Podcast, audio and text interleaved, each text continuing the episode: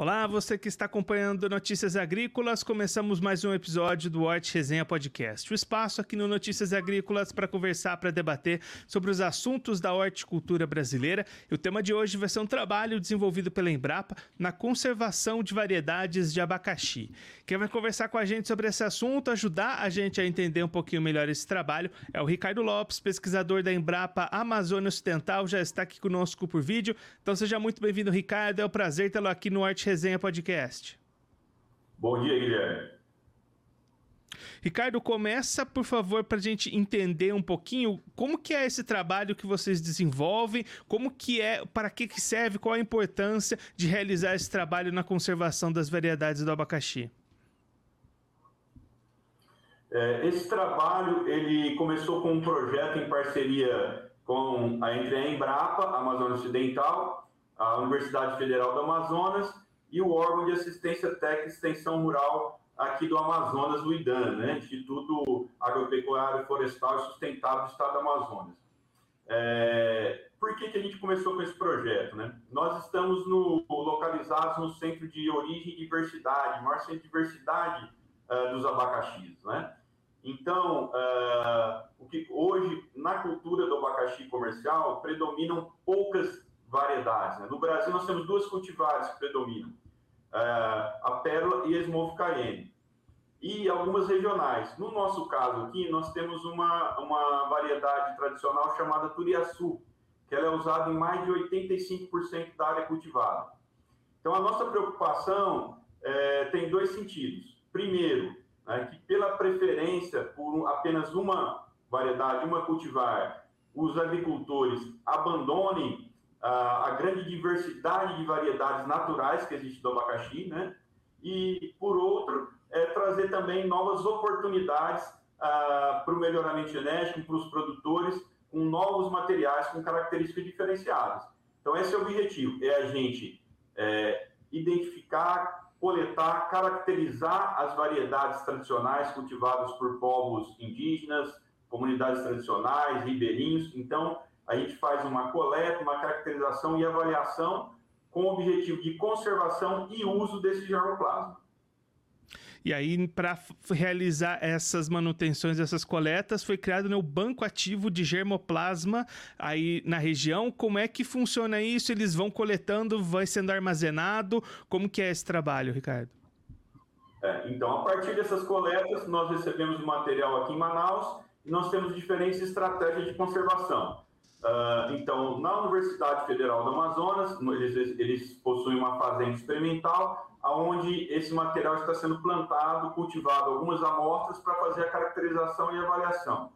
Uh, uma outra estratégia, que é que nós estamos aqui uh, responsáveis na Embrapa, é a introdução e conservação desse material in vitro. Né? Então, o que, que a gente faz? a gente, todo esse material que está sendo coletado, a gente introduz in vitro e mantém esse como uma cópia de segurança é, é, uma vez que esse material é cultivado in vitro, ele fica protegido de qualquer tipo de intempéries, de ataque de praga doença, e é uma forma relativamente barata e eficiente de conservação, porque eu consigo é, conservar centenas de variedades em um pequena, numa estante de laboratório, um pequeno espaço. Né? E também tem estratégia de conservação on-far. O que é estratégia de conservação on-far? É feito todo um trabalho junto com essas populações tradicionais que cultivam esse abacaxi, para que elas mantenham esses materiais nesses locais de cultivo, né? E também façam intercâmbio entre os próprios agricultores, né? Entre os ribeirinhos, para manter ah, esse material conservado é, junto a essas comunidades tradicionais, né? Cada estratégia tem sua vantagem e desvantagem. Então, nós temos essa conservação on-far, que é lá onde esse material está, nós temos a, as estratégias ex né, fora do ambiente natural, com esse cultivo no banco ativo de germoplasma que está na UFAM. Nós temos a conservação in vitro e também uma outra estratégia que está sendo estabelecida, que é a conservação de pólen dessas variedades, né? Que aí é uma questão de conservação a longo prazo, com baixa manipulação e também de interesse para o melhoramento genético. Cada estratégia dessa tem uma vantagem e uma desvantagem. Então, elas são complementares.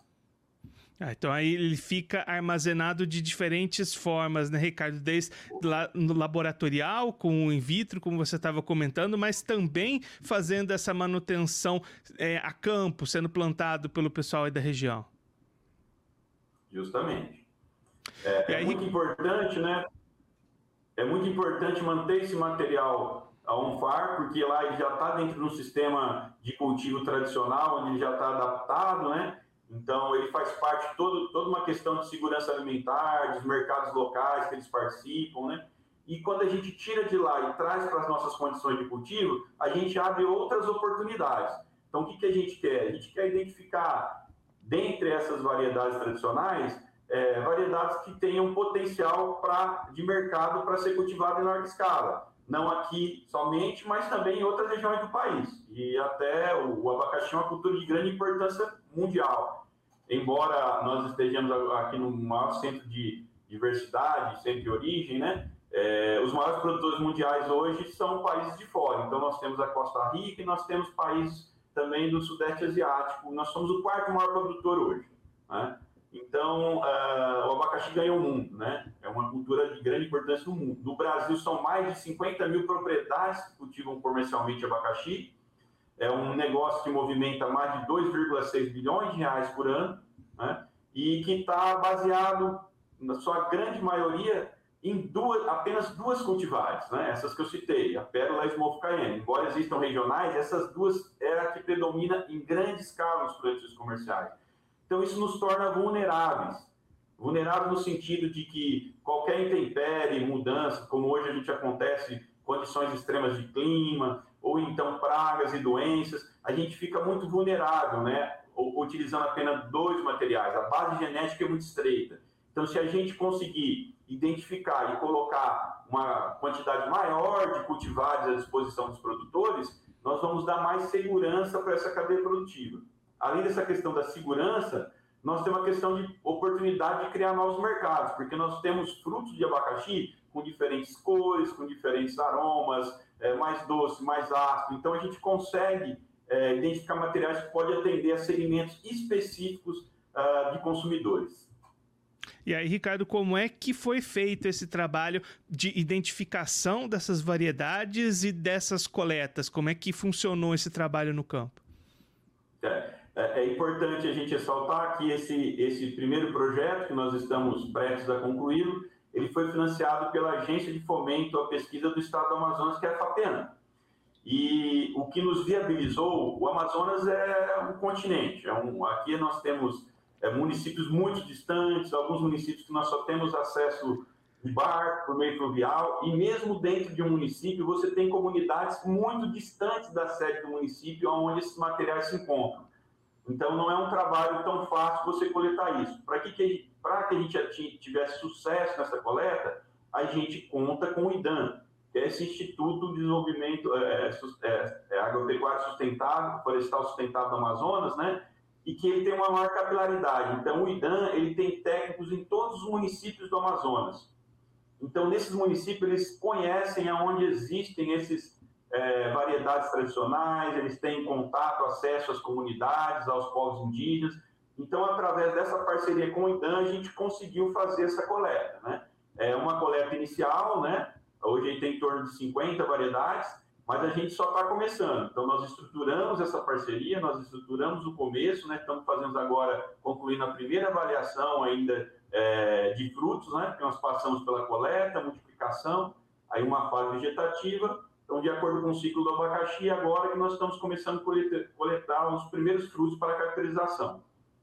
Então, o que nos permite realizar, nos permitiu realizar essa primeira etapa, e, e com segurança vai nos permitir é, avançar mais, é essa parceria que a gente realiza com as instituições uh, locais, principalmente o IDAN, que está lá na ponta, está no interior, em locais de difícil acesso, né? para a gente ter que fazer é, todas essas viagens de coleta, isso é, é, é, um trabalho bem grande que demanda bastante tempo.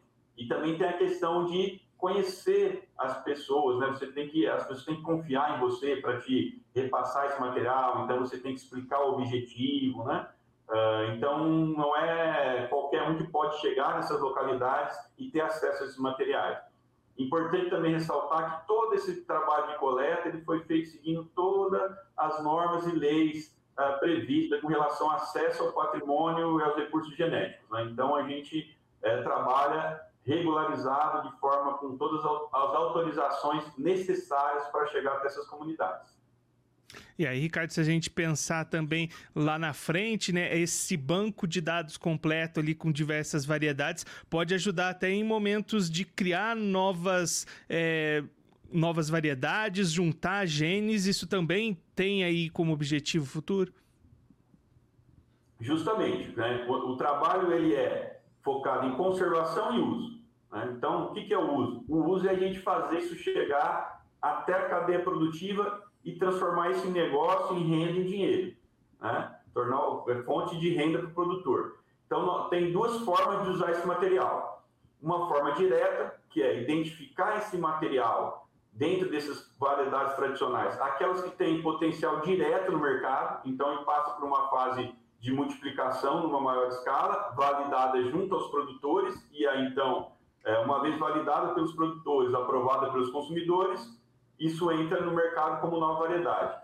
E outra forma é através de, de cruzamentos. Então, nós temos essas variedades que já são cultivadas em larga escala, que têm alguns problemas de doença, né, alguns problemas de praga, e que a gente, através de cruzamentos e seleção, pode introduzir características de interesse que nós temos nesse germoplasma nativo, né, nesse germoplasma que já é utilizado em larga escala pelos produtores. Então, são duas formas: uso direto e uso indireto através do melhoramento genético, gerando novas cultivares ou introduzindo características novas em cultivares que já existem.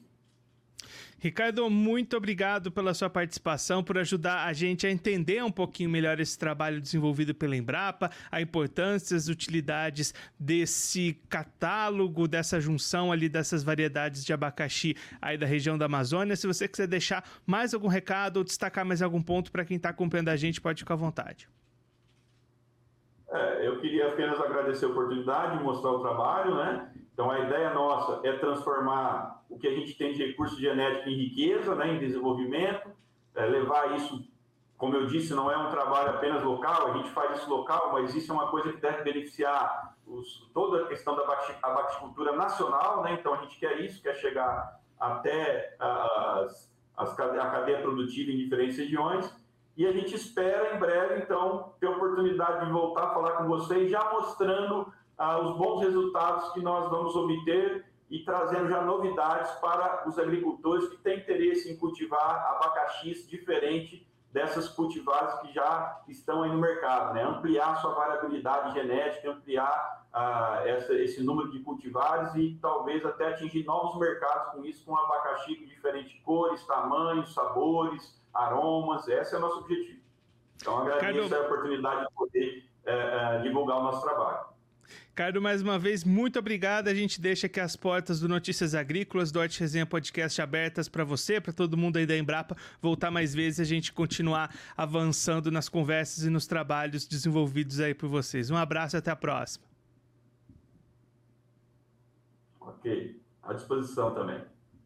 Esse, o Ricardo Lopes, pesquisador da Embrapa Amazônia Ocidental, conversou com a gente para explicar um pouquinho o trabalho desenvolvido pela Embrapa lá na Amazônia na conservação de germoplasmas de abacaxi. Ricardo contando ali uma grande variedade de cultivares que existem de abacaxi locais, variedades locais lá da Amazônia. Hoje, o mercado brasileiro de abacaxi, que é o quarto maior produtor mundial Brasil, é dominado por duas variedades, como o Ricardo explicou aqui para gente mas somente nessa primeira etapa de levantamentos e de pesquisas da Embrapa já são mais de 50 variedades é, catalogadas pelos pesquisadores, então existe uma variedade muito grande. E aí o Ricardo trazendo os objetivos e as aplicações deste levantamento e desta conservação. Além de conservar essas variedades, também abre um leque de possibilidades de novos mercados, explorando pontos específicos de características características de abacaxi e também abre um novo leque de oportunidades para modificações genéticas para melhorar as cultivares que estão sendo cultivadas aqui no nosso país. Estes são os objetivos deste trabalho desenvolvido pela Embrapa lá na região da Amazônia. Agora a gente vai encerrando o episódio de hoje do Arte Resenha Podcast, mas na próxima quinta-feira tem mais. Toda quinta-feira, três horas da tarde, episódio novo do Arte Resenha Podcast aqui no Notícias Agrícolas. Vem pra resenha!